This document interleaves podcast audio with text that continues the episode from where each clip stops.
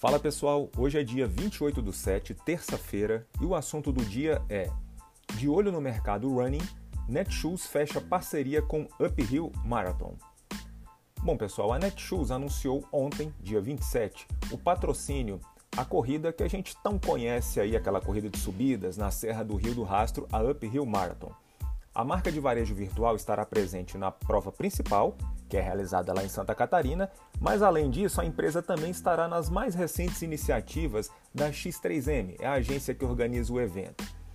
Para driblar as dificuldades provocadas pelo isolamento social no combate ao Covid-19, a empresa, a X3M, criou o Summit Series, uma série de desafios feitos de maneira online, ao todo, serão quatro provas realizadas em modo virtual, marcadas em cenários diferentes pelo Brasil.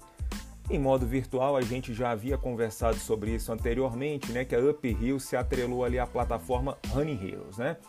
Com o acordo, a Netshoes garantiu participação em todas essas etapas aí virtuais.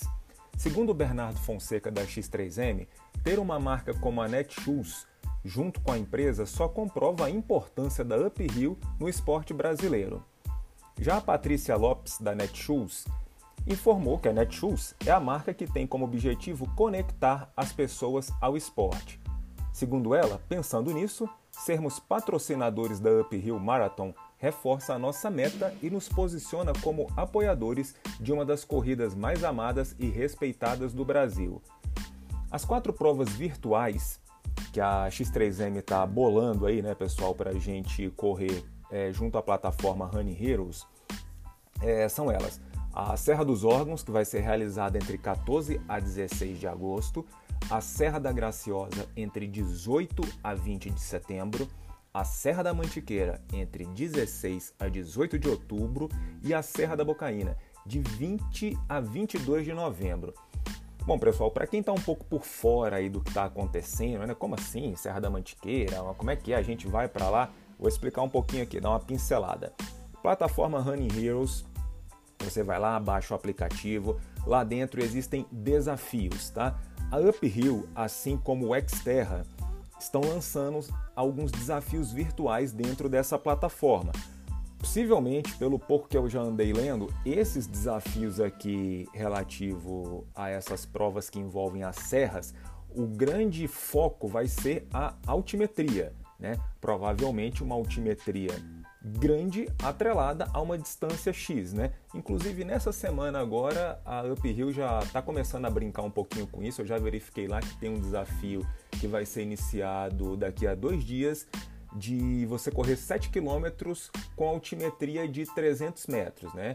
Então eles, existe um ranking virtual, você vai competindo com as pessoas que ali estão, mas o grande objetivo, além de você fazer um bom tempo, por exemplo, dentro dos 7 km, claro, você tem também que atingir a altimetria estipulada ali.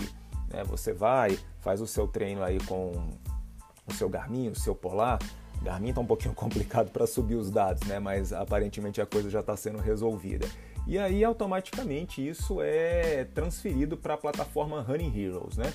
Vamos ver o que, que dá. Eu acho que, como a gente já conversou tanto no último bate-papo, como em algumas conversas recentes aqui no podcast, é o que temos para o momento.